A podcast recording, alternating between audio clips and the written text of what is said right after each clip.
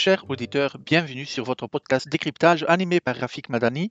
Le sujet qu'on traitera aujourd'hui est une Europe souveraine, nécessité ou un rêve éveillé. Introduction. L'absence du leadership stratégie est très peu probable que l'Europe développe une défense coordonnée à l'auteur des capacités américaines dans les décennies à venir.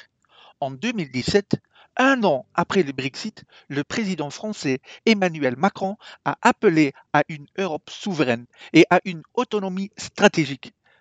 Le Royaume-Uni disparu, la France était devenue le maître incontesté des affaires militaires parmi les membres de l'Union européenne.